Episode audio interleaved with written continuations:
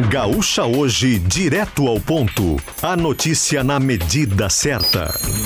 Conforto, segurança e eficiência. Janis Transportes, a sua escolha certa para fretamento empresarial.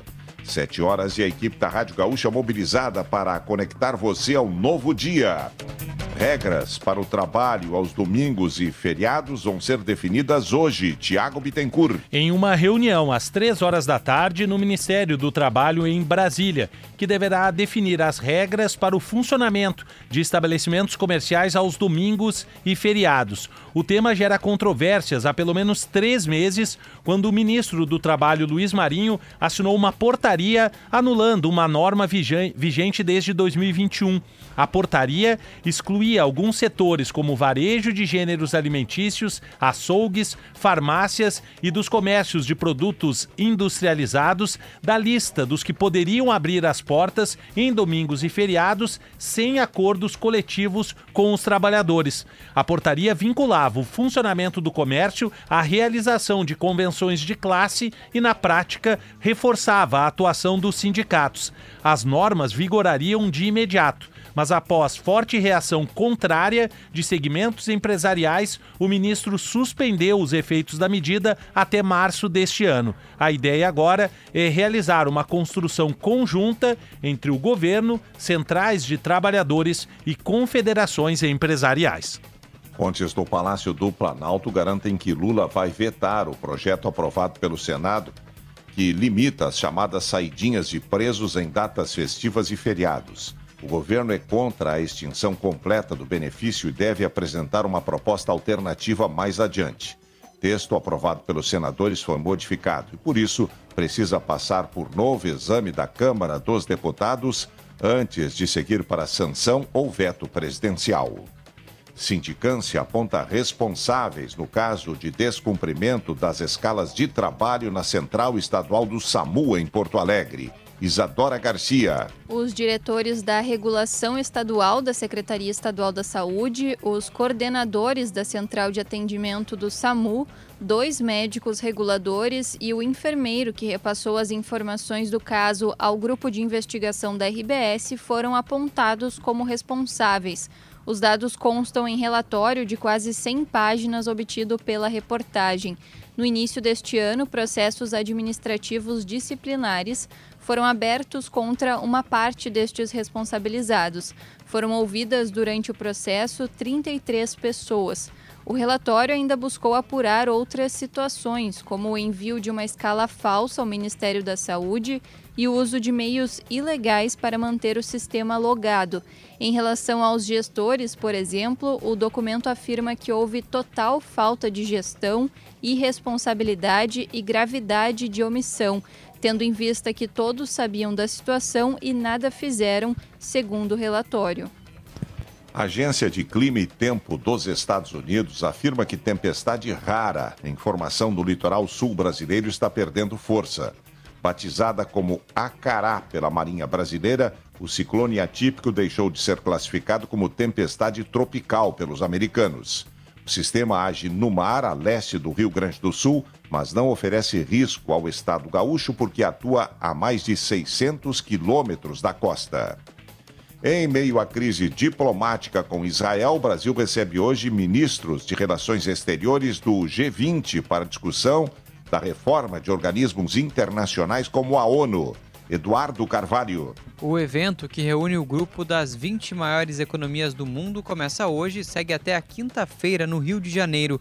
O principal tema, segundo o Itamaraty, será a reforma de organismos multilaterais, como a Organização das Nações Unidas, a ONU. Também serão debatidos o combate à fome e a transição energética. Essa será uma prévia da cúpula com participação dos chefes de Estado do G20, que será realizada nos dias 18 e 19 de novembro, também no Rio. Antony Blinken, secretário de Estado do governo Joe Biden dos Estados Unidos, e Sergei Lavrov da Rússia participarão do evento. Blinken se encontrará com o presidente Lula e depois da reunião do G20 vai a Buenos Aires para o encontro com Javier Milei da Argentina. O Brasil preside o G20 desde 1 de dezembro de 2023, com mandato até 30 de novembro deste ano. Receita Federal confirma calendário oficial de entrega do imposto de renda. Prazo começa em 15 de março e vai até 31 de maio. A principal mudança para este ano é a ampliação da faixa de isenção, que passou a beneficiar quem ganha até dois salários mínimos desde maio do ano passado. Na Espanha, Daniel Alves é convocado a ir a um tribunal em Barcelona. Pedro Quintana. O ex-jogador Daniel Alves foi convocado a comparecer hoje a um tribunal de Barcelona, na Espanha, em julgamento por agressão sexual. Foram convocadas também as partes no processo contra o brasileiro.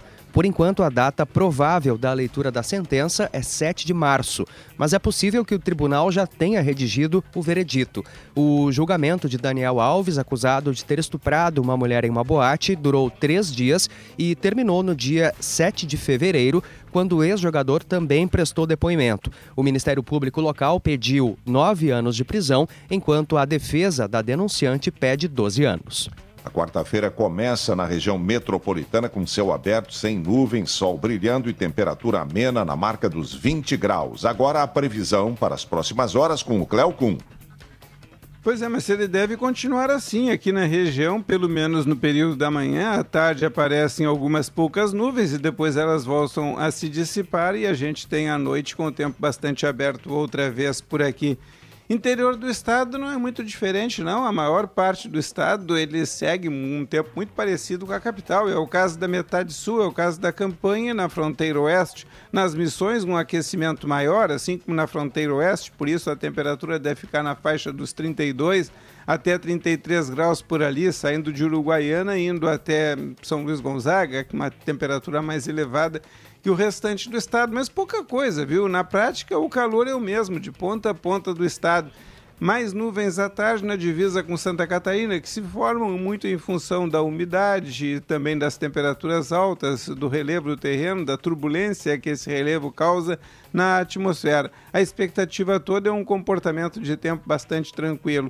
Amanhã está semelhante a hoje, tem que ficar atento na sexta-feira, que há um acréscimo muito forte nas temperaturas, e isso poderá trazer alguma chuva à tarde para metade norte do estado, mas são chuvas isoladas e a tendência de um fim de semana quente, um fim de semana abafado. Pancadas de chuva na tarde de sábado, também teremos pancadas de chuva na tarde de domingo. Começo da semana que vem, sim, segunda e terça, com chuvas mais volumosas em todo o Rio Grande do Sul. Mega Sena acumula mais uma vez e prêmio sobe para 97 milhões de reais. 67 apostas acertaram cinco números. Cada uma vai levar 63.100 reais. Dezenas sorteadas: 9, 28, 33, 43, 45 e 55. Agora, nas informações do trânsito, Leandro Rodrigues.